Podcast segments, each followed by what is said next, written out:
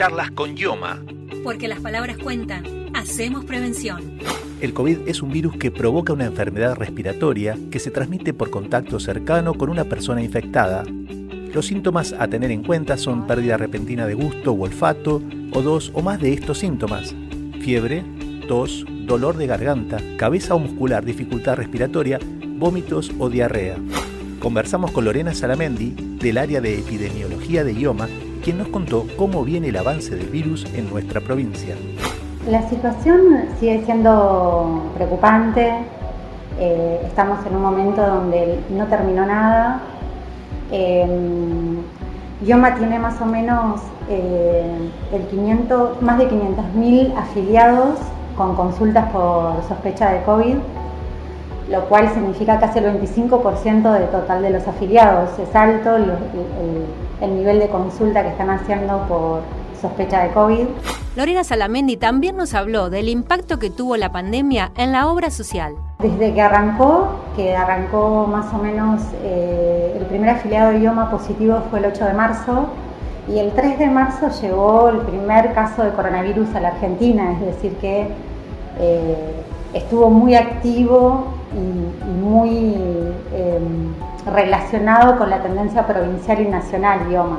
Confirmados son 190.000 casos. El COVID-19 paralizó al mundo y lo cambió, probablemente para siempre, con efectos y consecuencias que todavía no podemos medir. Esta enfermedad por coronavirus es muy dinámica, muy flexible. En idioma, las medidas de restricción hicieron que las consultas disminuyeran lo cual eso todavía no se ve tan reflejado en las internaciones, porque como las internaciones están con un promedio de edad de 52 años, los tiempos de internación son mucho más prolongados.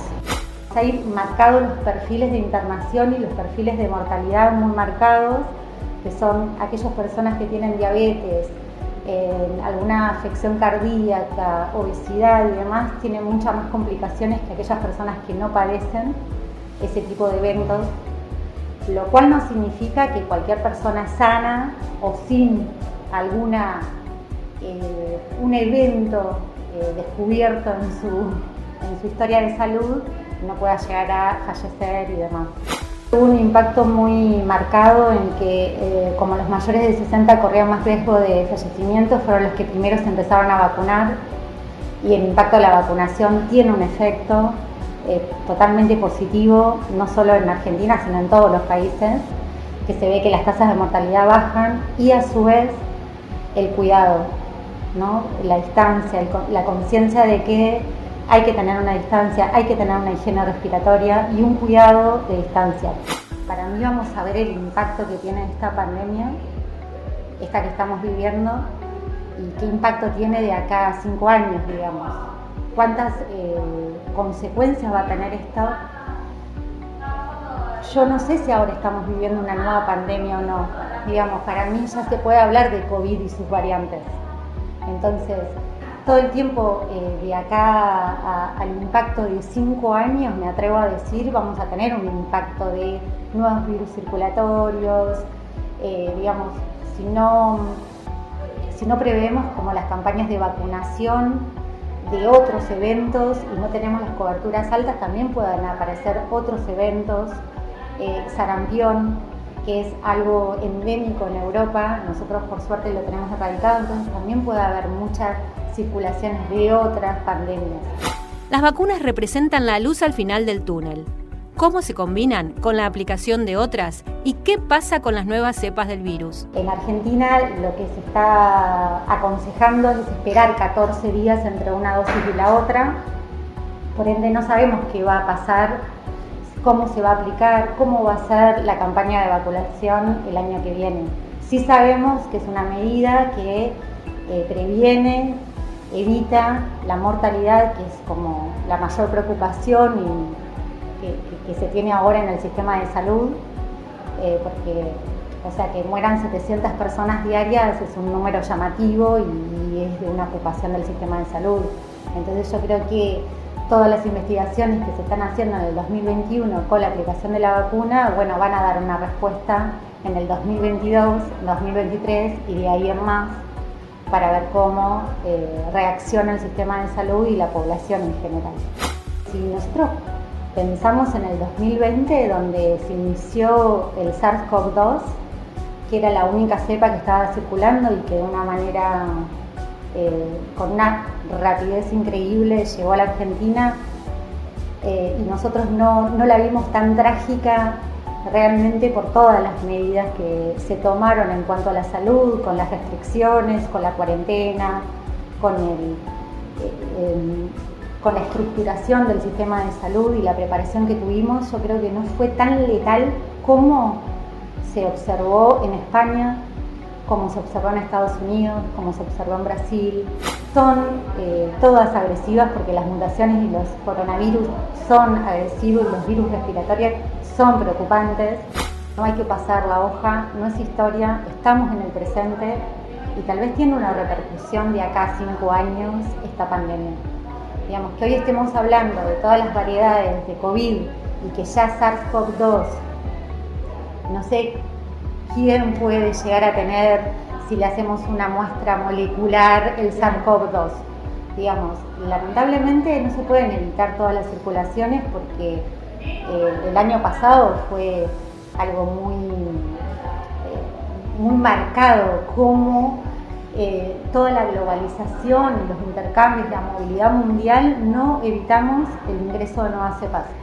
Si ponen en la agenda la epidemiología, bueno, podemos empezar a sorprendernos con otros eventos antes no anunciados. Cuando nos vacunamos, nos protegemos y protegemos a quienes nos rodean. En el marco del Plan Provincial Público Gratuito y Optativo contra el Coronavirus Buenos Aires Vacunate, IOMA continúa trabajando en más de 65 puntos de inmunización distribuidos a lo largo de todo el territorio bonaerense. Además, dispuso de varios puestos de testeo rápidos en La Plata, una región con alto nivel de contagios, para ayudar a descomprimir el sistema de salud. ¿Necesitas gestionar un trámite afiliatorio? podés realizarlo enviando un correo electrónico a tu delegación. Ingresa a nuestra web www.iomagba.gov.ar, elegí la opción Autogestión, Afiliadas, Afiliados, hace clic en Afiliaciones y encontrá las direcciones de email. Realiza tus trámites afiliatorios sin salir de tu casa. En otro tramo de la charla con Lorena Salamendi, la epidemióloga nos contó cómo afrontó IOMA la pandemia y qué rol jugó en el sistema sanitario. IOMA, eh, previamente al COVID eh, o a la aparición de este brote, ya había incorporado una figura epidemiológica, jugó un rol importante en cuanto al monitoreo de casos, en cuanto a incorporar eh, eventos epidemiológicos a su obra social y a su vez em, lo que logró es también realizar y ayudar al sistema de salud público, digamos, con los centros de testeos rápidos. El personal de salud también está muy cansado, muy colapsado y hace un año y medio que no baja su ritmo, que no baja su adrenalina y que no baja su sistema de alerta. Entonces, que se generen estos, estos centros de testeos rápidos en los lugares en donde hay más afiliados y más cantidad de casos, descomprime al sistema de salud. Realmente eh, que se incorpore también IOMA a un sistema nacional de vigilancia epidemiológica y que sea mediante la notificación CISA para, yo como epidemióloga, para mí eso es algo súper interesante y que no tiene eh, precedente.